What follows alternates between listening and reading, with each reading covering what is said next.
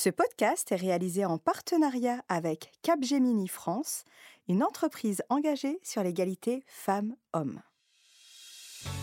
Bonjour à toutes et à tous et bienvenue dans Ma Juste Valeur, le podcast référent en matière d'égalité salariale qui vous apprend à déterminer, assumer puis défendre votre juste valeur sur le marché du travail. Je suis Insa Felassini, juriste financier, fondatrice et directrice de l'organisation Lean in France et créatrice de ce podcast. Ma juste valeur est destinée à toutes les femmes, quelle que soit votre tranche de vie, votre statut et quelle que soit votre localisation géographique. Son objectif principal? Développer votre confiance en vous et vous partager des outils concrets qui vous permettront de vous construire une carrière et une vie à votre juste valeur. Pour cette saison 2, Ma juste valeur va vous donner de la visibilité sur les attentes du marché du travail, plus qu'indispensable en cette période de profond changement, vous coacher à construire, développer puis gérer la carrière dont vous avez toujours rêvé, puis obtenir le salaire que vous méritez, et enfin, je l'espère, vous inspirer en vous partageant des parcours de vie et de carrière inspirants. Deux fois par mois, je partage mon micro avec des DRH, des directrices RSE, des acteurs et des actrices du monde économique, des personnes inspirantes, des juristes en droit du travail ou des expertes en développement et gestion de carrière. Vous êtes prêtes? Alors place à l'épisode. Je suis absolument ravie de vous retrouver pour ce nouvel épisode dédié à une experte, Jenny Chamas sur le thème aujourd'hui du syndrome de la bonne élève. Comment l'identifier et surtout comment en sortir pour enfin assumer votre juste valeur sur le marché du travail et bien sûr être en mesure de la défendre. Jenny est master coach certifiée par The Life Coach School. Diplômée de Sciences Po et de l'Institut français de la mode, elle est également maman de deux enfants. Après dix ans de carrière dans le management à l'international, Jenny est aujourd'hui à la tête de son entreprise de coaching de vie. Depuis plusieurs années, elle s'épanouit pleinement en évoluant dans sa zone de génie, l'accompagnement des femmes leaders. Toutes les semaines, Jenny donne des outils d'épanouissement professionnel et personnel dans son podcast Femmes ambitieuses. Bonjour Jenny. Bonjour Insaf. Comment vas-tu? Très bien, écoute, je suis ravie d'être ici. Et eh ben, je suis ravie de t'accueillir également. Jenny, le thème de l'épisode d'aujourd'hui, experte, puisque tu vas être notre experte sur le sujet que nous allons aborder, qui est le syndrome de la bonne élève. On va découvrir ensemble qu'est-ce que c'est que ce syndrome. On en entend parler de plus en plus souvent, mais euh, on a du mal à définir ses contours, de faire la différence entre le syndrome de la bonne élève et le syndrome de l'imposteur, et de voir comment celui-ci évolue dans nos carrières, dans nos vies, et nous empêche d'assumer et de défendre notre juste valeur. Alors, Jenny, on va peut-être commencer par essayer de comprendre ce qu'est ce syndrome de la bonne élève et comment il se différencie finalement du syndrome de l'imposteur. Alors, euh, le syndrome de la bonne élève, déjà, ce qu'il faut comprendre, c'est que souvent, il est hérité du passé, d'accord, de, notre histoire. Euh, et on appelle ce syndrome euh, le syndrome de la bonne élève parce qu'il ressemble à, au fait d'être une bonne élève. Donc ça veut dire quoi? Une bonne élève, c'est quoi? Comment on le définit? C'est la première de la classe. Mhm. C'est celle qui a toujours des bonnes notes, qui fait tout parfaitement. Euh, c'est euh, euh, par exemple celle sur, qui, va écrire sur son cahier, puis il n'y aura pas de rature, tu mhm. vois. c'est l'élève qui attend des bons points et de la reconnaissance. C'est l'élève qui attend de gens qui sont des sachants mhm. de, de lui dire que ce qu'elle fait, c'est bien. C'est l'élève qui se conforme aux règles de la classe, de l'école, aux règles d'apprentissage. Et donc, euh, euh, finalement, quand on parle de syndrome de la bonne élève, mhm. eh bien, ce sont toutes ces règles transposées au monde adulte et notamment au monde du travail. Donc, ça va être euh, quelqu'un qui veut tout faire parfaitement pour avoir une bonne note. Quelqu'un qui veut, qui va faire comme il a appris, d'accord, en suivant les règles qu'il a apprises. Euh, ça va être quelqu'un qui mesure sa valeur à la reconnaissance extérieure qu'il a. Et cette reconnaissance, elle peut être financière, Mhm. euh, puisqu'on parle de valeur, elle peut être aussi euh, simplement des feedbacks positifs. Mhm. La validation. La validation euh, d'un manager, d'un ami, d'un père, même d'un d'un collaborateur. Mhm. Et le problème, c'est qu'on l'appelle syndrome de la bonne élève parce que c'est un peu comme un carcan Mhm. qui empêche, euh, qui empêche de- d'ouvrir euh, d'autres perspectives et donc de défendre sa juste valeur.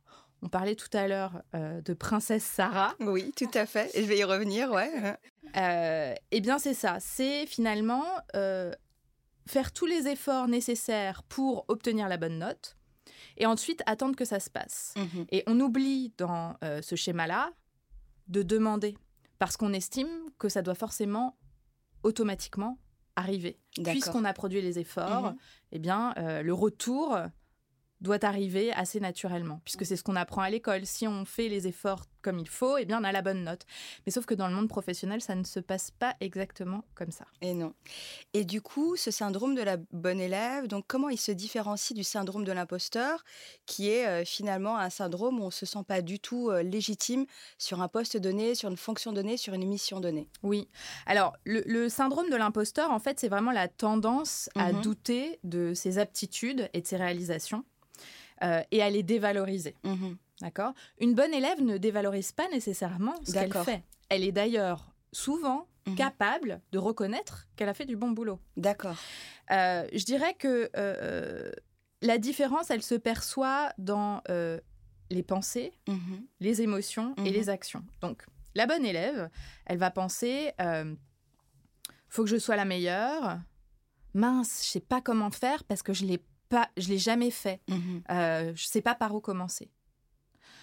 L'imposteur, c'est la personne qui a le syndrome de l'imposteur, va penser non mais c'est pas grâce à moi. Si j'ai réussi, c'est par chance. D'accord. En fait, ce que j'ai fait, c'est pas aussi bien que ce qu'on dit. D'accord Et donc, les émotions sont différentes. Une bonne élève, elle va euh, être beaucoup dans le perfectionnisme, essayer de tout faire parfaitement. Il va y avoir une notion de stress, Mhm. un peu le stress de, de l'école, tu vois, le stress pour un Bien sûr. contrôle, obtenir une bonne note.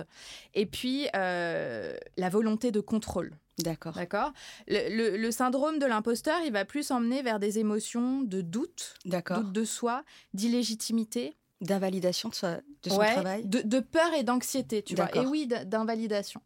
Euh, bon, dans les deux cas, ce qui Mhm. rejoint les deux, c'est qu'il y a euh, quand même le regard des autres Mhm. qui est important. Qui est prépondérant. Ouais.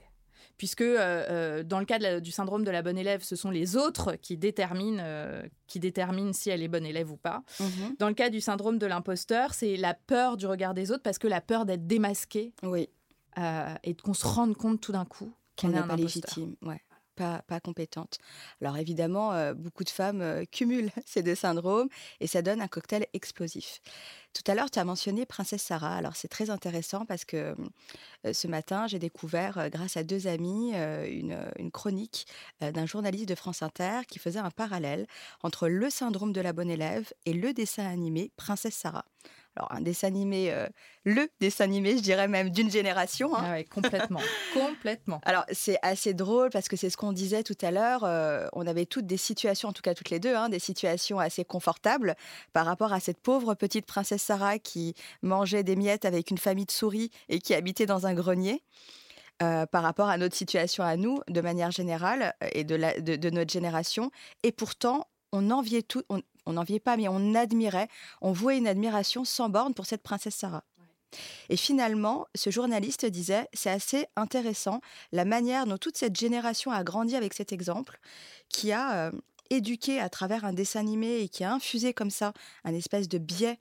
euh, de, de biais de genre qui est, ou de biais comportemental même, quand on est une femme et qu'on veut être une princesse et qu'on veut être une princesse Sarah, finalement, est-ce qu'on ne doit pas subir et se taire jusqu'à ce que notre père vienne nous sauver et, si possible, suffisamment riche. Est égal, conclusion, pardon, est-ce que finalement l'issue pour les femmes, c'est la paternité, son père à elle, ou un mari? Et finalement, on se rend compte qu'il y a très longtemps, la seule ambition qui était acceptable pour les femmes, c'était l'ambition du mariage.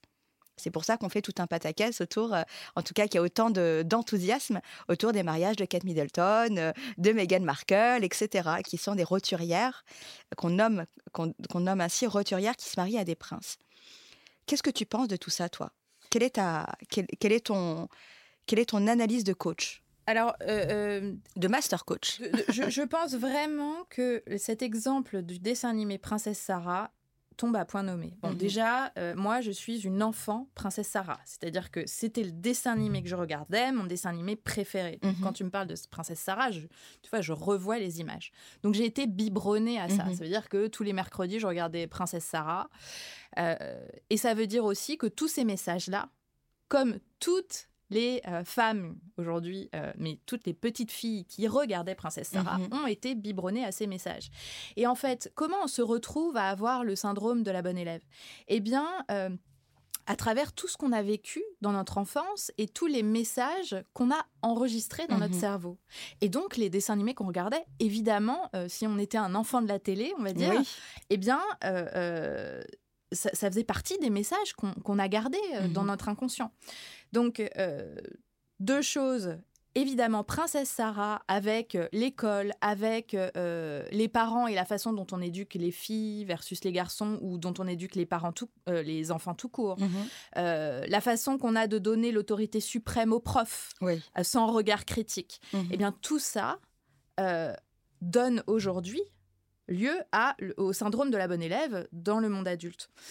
donc, déjà, c'est un élément de compréhension. Mhm. C'est-à-dire que c'est magnifique qu'aujourd'hui, on puisse écrire euh, sur ce sujet, mhm. parce que c'est prendre conscience d'où vient ce biais.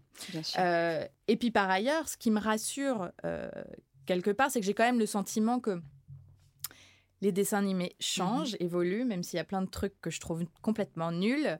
Euh, il m'arrive d'en regarder de temps en temps avec mes enfants et je vois que les messages ne sont plus les mêmes. Je vois que les enfants osent dire mhm. euh, ce qui ne va pas. On voit les émotions, on, les émotions, on parle d'émotions. Il y a de la discussion, il y a de l'échange. Euh, et, et, on est beaucoup dans l'explication. Donc je pense que j'ose croire aujourd'hui que euh, cette tendance, elle est en train de changer et qu'on est euh, euh, en train aussi d'apprendre à nos enfants à sortir de ce syndrome. Même si, de mon point de vue, à l'école, on reste quand même aujourd'hui dans une façon de faire qui est très similaire à celle qu'on avait et qui est, euh, euh, bah, qui est que, en gros, euh, on est le meilleur quand on a les meilleures notes. Et finalement, on voit que ça se reproduit dans le monde du travail, dans le monde de l'entreprise notamment, où on a beaucoup de femmes qui arrivent dans le monde de l'entreprise et qui ont un travail, ou en tout cas un feedback de leur manager en début de carrière, qui leur dit c'est très bien ton travail lors de l'entretien annuel, j'entends. En revanche, c'est peut-être un peu trop scolaire Mmh. Euh, et elles, elles ont une démarche un peu trop scolaire où elles n'essaient pas d'aller faire le kilomètre supérieur pour aller chercher, pour aller peut-être comprendre les règles du jeu parce qu'elles pensent qu'on va leur donner le mode d'emploi, tous ces, tous ces aspects-là. Jenny, tu as fait une série qui est très brillante sur les monsieur et madame. Mmh. Et, et l'une de tes madames était Madame Oui. Et donc, c'est une dame qui ne sait pas dire non. Est-ce que le syndrome de la bonne élève, finalement, dans le monde, quand, quand il se manifeste dans le monde de l'entreprise, est-ce que c'est pas une, une, professionnelle qui est compétente, mais qui ne sait pas dire non, qui subit? Alors, il y a, y a, de ça. Euh, je dirais que euh, qu'est-ce que ça regroupe? Euh, si, si, on, si on devait regarder un peu les mmh comportements, tu vois, dans le monde du travail, comment on décèle un, un, syndrome de la bonne élève? Euh, la première chose, c'est que comme on applique ce qui a été appris et qu'on a le sentiment qu'on ne peut réussir qu'en appliquant ce qui a été appris, dès qu'on se trouve dans un environnement où en fait on ne sait pas, on n'a pas encore appris, là c'est la panique. Donc le syndrome de la bonne élève, il nous prive de notre créativité. Mhm. D'accord? Et des ressources profondes que tout le monde a, parce qu'au fond, on a tous du bon sens et qu'on peut trouver des solutions et s'adapter, et qu'il n'y a pas qu'un chemin pour arriver à un résultat. Or, la bonne élève pense qu'il y a un chemin tout tracé. Donc ça, Elle manque peut-être de spontanéité, la bonne élève? Est-ce qu'on peut dire ça? Alors, euh, euh, spontanéité, oui, je peux dire, mais même, euh, je dirais que elle a parfois du mal, voilà, d'initiative mhm. ou parfois du mal à faire appel à ses ressources et à croire qu'elle en est capable, mhm. même quand on lui a pas appris. D'accord. D'accord. Euh, je dirais que l'autre comportement, c'est qu'elle attend ce qui lui semble naturel. Donc, elle produit un certain nombre d'efforts. Ce qui lui semble naturel, c'est d'avoir un retour, un feedback positif, plus d'argent, un bonus, une mhm. augmentation. Mais elle attend sans demander. Comme Princesse Sarah, mm, mm. d'accord? Et donc, ça ne vient pas. Parce que, bah parce que quand on ne demande pas, on hein, n'obtient pas. On n'obtient pas. c'est la première règle du hein, jeu. Je veux dire, là, on parle d'exception si c'est le cas. Euh, donc ça, c'est aussi un, un, des, un des comportements, je dirais. Euh, et puis, il y a un troisième comportement, c'est l'idée de ne pas se mettre en avant. Mhm. Parce que si tu penses à euh, qu'est-ce qu'était la bonne élève, bon, la bonne élève, elle était OK, au premier rang, elle avait les bonnes notes, elle était aussi discrète, la bonne élève. Oui, tout à hein fait. Elle faisait pas trop de bruit. Mm, mm. Elle fait pas de vagues. Voilà. Et donc, souvent, euh, le syndrome de la bonne élève conduit les femmes ou les hommes, euh, même en entreprise, à ne pas valoriser et communiquer sur euh, les résultats qu'il mhm. crée. Or, cette communication-là, cette valorisation-là, elle est importante parce que c'est aussi ce qui va permettre ensuite d'aller euh, négocier euh, sa juste valeur. ce que je dis très souvent, c'est que le savoir-faire, c'est très bien, le faire savoir, c'est mieux. Et on s'aperçoit effectivement que les femmes ne sont, sont, sont, moins dans le faire savoir. En tout cas, elles ont plus de difficultés à faire savoir leur travail, pas parce qu'elles n'ont pas envie de le faire savoir, mais parce qu'elles ne savent pas comment comment appréhender ce sujet-là sans être taxé d'arrogance. Parce qu'il y a une injonction euh, qu'on ne peut pas dénier, et c'est l'injonction d'humilité que les femmes doivent supporter. On doit être compétente, euh, on, doit peut-être être ambitieuse aussi, on a le droit, mais de l'être en secret et attendre que les autres, idéalement son manager, mettent en avant son travail. Mais on n'a pas le droit de le faire euh, soi-même. Comment est-ce qu'on peut contrer tout cela? Alors, euh, je pense que la première chose, c'est déjà à la lumière de ce qu'on vient de mmh se dire, euh, pour chacun d'entre nous, de reconnaître est-ce qu'on est qu'on a ce syndrome et à quel point? Où est-ce qu'il se manifeste? Euh, Quelle est la dernière fois? Sur quel dernier projet ou dans quelle dernière mmh conversation ce syndrome de la bonne élève, il s'est manifesté? Parce que le premier pas, le fait d'en prendre conscience, mmh permet déjà de, de, désamorcer. Si on est capable de se dire Ah, ah là, il est en train de, il est en train de se passer un truc, c'est mon syndrome de la bonne élève. C'est plus soi, mhm. c'est simplement un comportement. Donc déjà, faire la distinction entre euh, qui on est profondément et mhm. quel comportement on a, c'est déjà ouvrir la porte pour d'autres comportements. Euh, la deuxième chose, c'est que je pense que un des éléments pour sortir du syndrome de la bonne élève, c'est d'apprendre à s'auto-évaluer. Mhm. La bonne élève, elle attend que l'évaluation vienne de l'extérieur. Oui. D'accord? Puisque c'est pas elle qui note, c'est le prof, donc c'est le manager, etc. Or, euh, euh, la première évaluation et la plus nécessaire finalement, c'est l'auto-évaluation. C'est être capable de se dire, eh bien, voilà ce que j'ai fait. Euh, et admettons, elle a un projet, elle a rendu un projet, et puis là, elle se dit, bon, qu'est-ce qui est bien? Qu'est-ce que j'ai réussi dans ce projet? Qu'est-ce qui est un peu moins bien, qui est améliorable? Et qu'est-ce que je ferais différemment la prochaine fois? Avoir mmh conscience de cette évaluation, tu vois, c'est déjà euh, euh, bah, savoir après comment, euh, comment en discuter, mmh comment le vendre, comment l'améliorer. Et donc, elle, elle peut prendre conscience elle-même mmh de la valeur de ce qu'elle a fait. Elle n'a pas besoin que quelqu'un lui dise.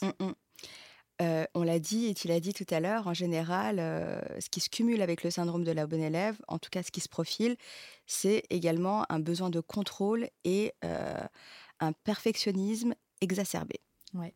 Donc quand on est dans ce cas-là, on est vraiment une contrôle fric hein, et qu'on est une perfectionniste, quelquefois ça peut être dur d'avoir un, d'avoir un avis qui est qui, n'est pas subjectif sur son travail, un avis objectif. Et la tendance de plusieurs femmes, c'est de regarder leur travail, moi la première, hein, et d'être tellement perfectionniste, d'essayer de trouver la moindre petite faille pour se dire, ah bah tu vois, pas pour s'autoflageller, mais pour trouver les axes de croissance, et de se dire, ah bah finalement, euh, mon travail euh, n'était pas à 100% parfait, donc peut-être que je ne mérite pas cette reconnaissance parce qu'il l'était à 99,9%. Ouais. Est-ce que tu remarques euh, cette, ce trait de caractère-là? Oui, effectivement. il est d'autant plus présent que les femmes sont intelligentes et euh, à haut potentiel. Euh, je dirais que là, c'est c'est un travail sur le long cours euh, de vraiment euh, marteler finalement Mhm. euh, à son cerveau que la perfection n'existe pas. Oui. La perfection n'existe pas, le travail à 100% parfait n'existe pas. Même chez quelqu'un d'extrêmement intelligent, d'extrêmement brillant, ça n'existe pas. Et que la valeur euh, n'est pas corrélée à la perfection. Oui. D'accord? C'est très intéressant ça. Euh, c'est vraiment. euh, la question de la valeur, c'est vraiment de se poser la question. la- le projet que je fais, par exemple, ou ce que je rends pour un client, pour. un- C'est euh, euh, quelle valeur cette personne donne à ce travail. Euh, ça n'a pas besoin nécessairement d'être parfait, simplement c'est quelque chose que cette personne-là, en l'occurrence, elle soit n'a pas le temps de faire, soit n'aurait pas euh, l'expertise de le faire, et donc elle valorise ce travail parce qu'elle en a besoin. Mhm. Mais ce travail n'a pas besoin d'être à 100% parfait pour être valable. Alors évidemment, euh, sur une échelle de 0 à 100, euh, je vous dis pas qu'il faut faire un travail bâclé et euh, rendre un truc euh, euh, pas top et Mhm. se dire euh, c'est bien. Simplement, euh, je pense que on peut développer une intuition Mhm. de euh, est-ce qu'on est en train de chipoter Oui. sur la perfection Mhm. ou est-ce que vraiment bon bah c'est pas du bon travail et on, on s'y remet? Oui. Et, et donc, quand on a du mal à se rendre compte, est-ce qu'on chipote ou euh, voilà, est-ce que Ouais. ou, ou pas? Quand on manque de lucidité finalement. Voilà, quand on manque Mhm. de lucidité sur le sur le sujet, il me semble que là peut-être euh, une un- une aide pourrait être de euh, de solliciter Mhm. euh, des pairs ou des collaborateurs qui sont des gens bienveillants, en qui on a confiance, et peut-être euh, de leur demander du feedback, Mhm. c'est-à-dire d'aller chercher le feedback. Alors, c'est très intéressant ce que tu dis, Jenny, vraiment, parce que justement, dans cette saison 2 du podcast Ma Juste Valeur, tu es identifiée comme l'experte en gestion de carrière, tu accompagnes les femmes leaders, tu as développé, tu développes chaque jour des outils qui sont sur mesure pour des femmes qui, se, qui combattent ce type, ce type de syndrome, que ce soit bon élève, imposteur, etc. Alors, du coup, quand... quand on a du mal euh, à avoir des pairs autour de soi qui peuvent nous faire des feedbacks euh, qui sont objectifs ou qu'on est tellement dans le contrôle de son image et beaucoup de femmes sont dans ce cas de figure-là, on a peur de montrer nos failles, nos vulnérabilités et qu'elles soient retournées contre nous. La meilleure chose à faire, évidemment, c'est de faire appel à une coach. Et ça, évidemment, on est toutes les deux d'accord là-dessus depuis très longtemps. Toi, en, en tant que coach, tu as... euh, tu as certainement dû, euh, dû voir et expériencer euh, ce type de comportement chez les femmes que tu accompagnes.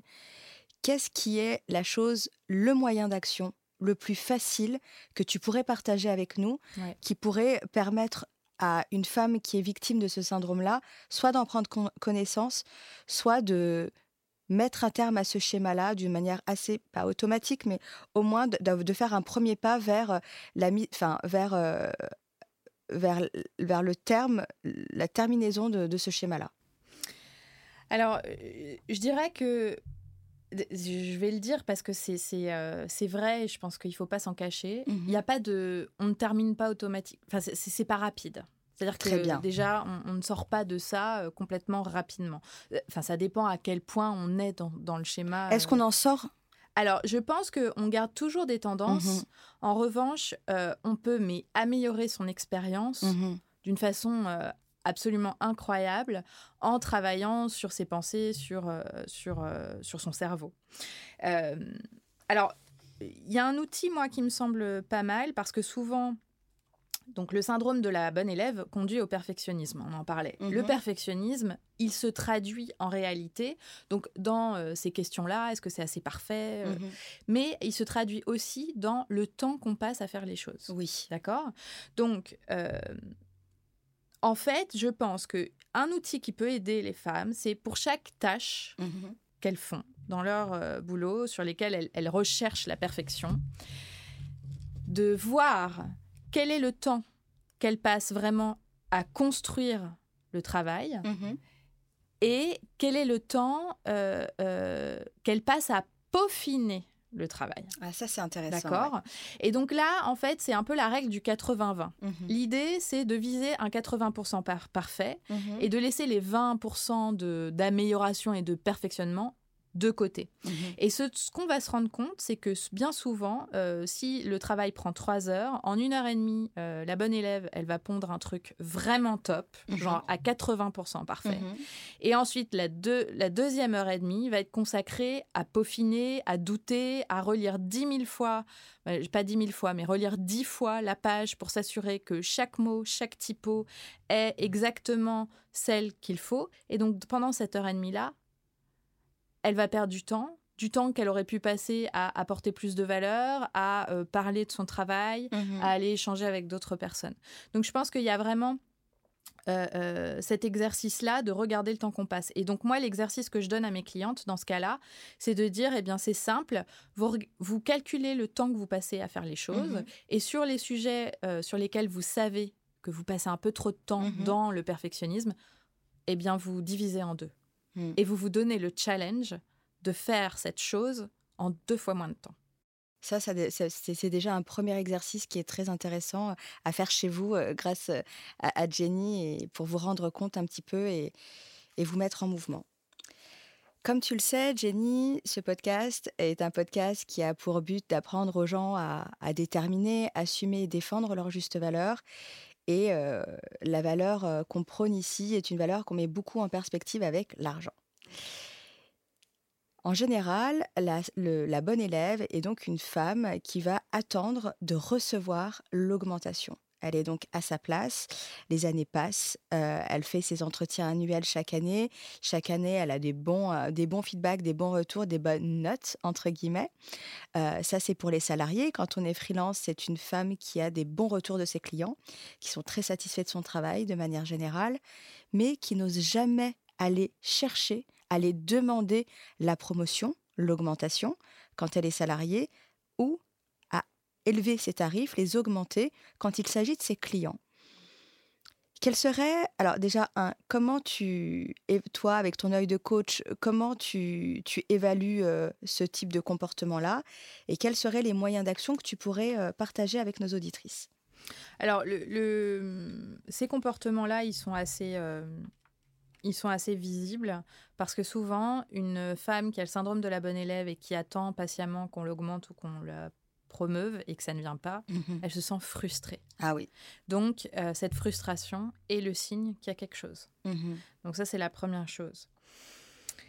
Euh, après, à mon avis, il y a, il y a deux choses importantes. Euh, la première chose, c'est de comprendre que l'échelle de mesure d'une bonne élève, c'est-à-dire le niveau d'effort et le temps passé, n'est absolument pas valable pour... euh, Enfin, c'est c'est pas, c'est pas ce, cette mesure-là ne détermine pas le niveau euh, d'augmentation Mhm. ou le niveau de euh, euh, de promotion. d'avancement. Voilà. Donc, quand on est élève, on se dit bon bah j'ai fourni tant d'efforts, j'ai passé tant de temps, normalement je vais avoir une bonne note. Ben là c'est pas euh, j'ai fourni tant d'efforts, j'ai passé Mhm. tant de temps, donc je vais avoir une augmentation. Ça ne marche pas comme ça. Mm, mm. Donc, c'est de comprendre que l'échelle de mesure, c'est plutôt quelle est la valeur que je produis pour l'entreprise ou pour le client pour lequel je travaille. Quelle est la valeur que je vocalise aussi? Et, Mhm. dans un deuxième temps, Mhm. quelle est la valeur que, effectivement, que je communique Mhm.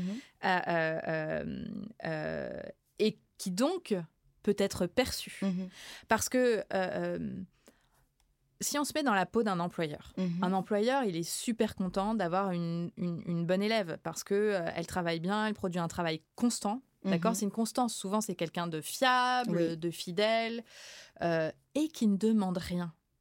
Alors que de l'autre côté, ben il y en a d'autres qui demandent Mm, mm. et donc euh, bah il- voilà l'employeur il dit bon bah elle elle demande pas c'est que tout doit bien se passer donc euh, je vais donner ici Mm, plutôt. mm. Euh, donc il y a vraiment la nécessité de d'être capable de comprendre la valeur qu'on crée Oui. Et ensuite de la communiquer.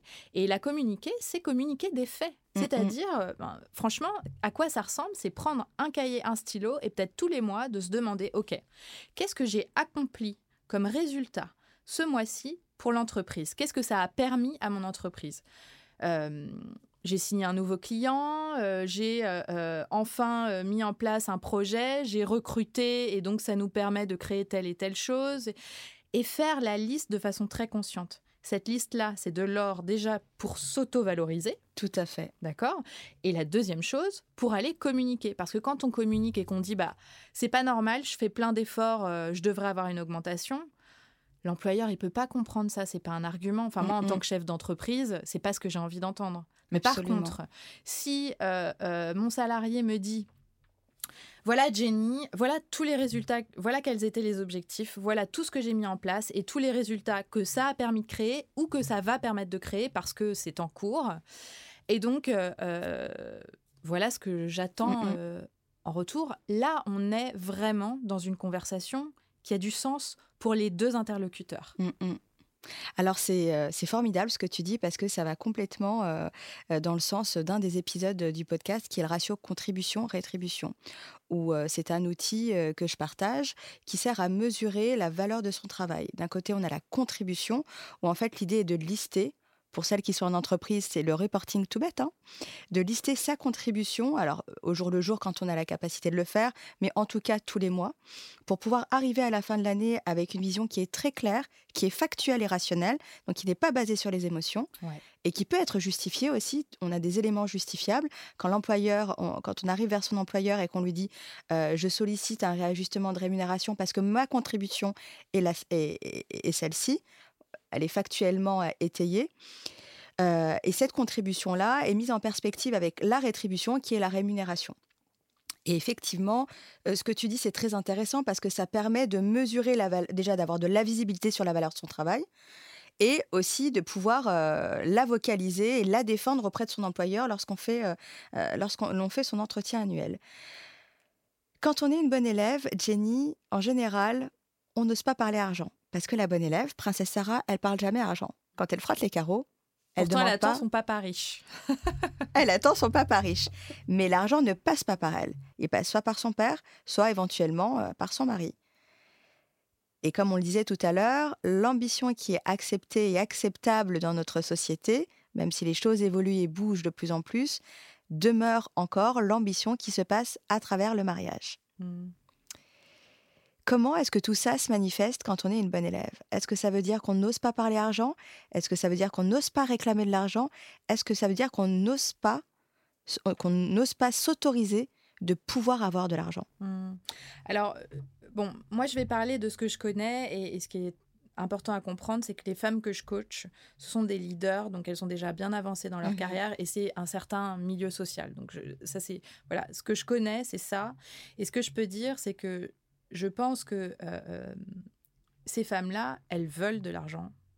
Euh, simplement, elles n'osent pas toujours le dire. C'est-à-dire que je pense qu'il y a quand même la société évolue. C'est-à-dire que mhm. dans l'inconscient, les femmes aujourd'hui, peut-être pas toutes, mais en tout cas une grande partie des femmes, commencent à penser que l'argent peut passer par elles. Simplement, elles ne sont pas encore à l'aise avec la notion d'argent. Mhm. Ce qui donc limite le fait de d'en parler, de demander. Euh, euh, alors, ce que j'aimerais partager ici, euh, c'est la vision de l'argent que, que j'ai développée et que, que, que je, dont je parle pour aider les femmes justement à, mmh à désacraliser l'argent. l'argent, c'est en fait, c'est juste une convention sociale qui est mmh un moyen d'échange, d'accord? Donc contre de la valeur, on échange de l'argent. Donc l'argent est neutre. Il ne détermine absolument pas la valeur humaine intrinsèque de quelqu'un. Il détermine juste la valeur d'un résultat produit. Mmh et on échange. Donc, c'est un peu, je t'échange mes billes contre mes bonbons, quoi. Enfin, au fond, ça n'est que ça. Ça n'est pas que ça, puisque l'argent permet de subvenir à nos besoins mm, primaires, mm. évidemment. Mais une fois qu'on a les besoins primaires, euh, à savoir manger, euh, avoir un toit sur la tête, euh, avoir accès à la santé, tout le reste, ça n'est que des bonbons contre des billes. Et mm-hmm. donc, je pense que pour, pour une bonne élève, c'est de déconstruire cette image sacrée de l'argent. l'argent est peut-être mauvais, ou l'argent c'est les hommes, ou l'argent c'est pas bien de demander de l'argent. Au fond, ce n'est que demander des bonbons contre des billes. L'argent est neutre. Mmh et c'est juste des billets et des, et des, et des pièces effectivement, et de manière générale très virtuelle, parce que c'est un chiffre sur un compte bancaire. Voilà.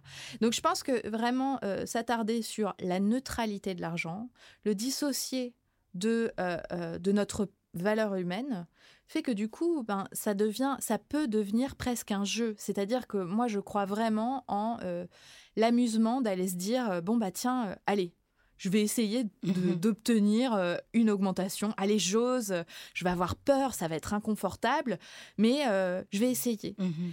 Et euh, de se rappeler que pour obtenir des augmentations, pour obtenir des promotions, ça ne marche pas toujours du premier coup. parfois, il y en a besoin de demander 5 six fois avant que ça fonctionne. Et, mais que, en fait, c'est pas grave. On s'entraîne juste à être à l'aise mhm. avec un sujet. Et l'avantage, c'est que quand on devient à l'aise avec ça, eh bien, quand on a plus d'argent, on peut aussi s'acheter euh, plus de choses, plus de liberté, la liberté de choix. Absolument. Euh, et que ça, quand même, je pense que tout le monde en a envie. Mm, mm. La bonne élève, elle a des difficultés avec l'échec. Elle est dans cette fausse croyance que la réussite vient du premier coup. Si elle, doit, si elle, est dans un projet euh, de demander une augmentation de rémunération, il faut que ça arrive que ça soit un succès du premier coup. Euh, et toute sa vie est un peu dressée comme ça. Quand elle veut avoir des enfants, il faut que ça vienne du premier coup. Quand elle cherche l'amour de sa vie, il faut qu'il vienne du premier coup. Quand elle, euh, elle veut une promotion, il faut que ça vienne du premier coup. Et si ça ne vient pas du premier coup, elle, elle s'auto-flagelle parce qu'elle va chercher en elle les failles qui ne l'ont pas permis d'accéder à cette victoire-là, à ce succès-là. Qu'est-ce que tu pourrais dire euh, à ces femmes-là qui ont du mal avec l'échec? Et qui sont certaines et qui s'arrêtent en fait à chaque fois que euh, un barrage se place sur leur route euh, Je dirais vraiment que euh, l'échec ou l'erreur sont des apprentissages. Et donc, ils font partie de la vie et surtout, ce sont les échecs qui permettent de se développer. C'est-à-dire que pour une bonne élève, c'est euh, l'échec qui va de, permettre de devenir encore meilleur.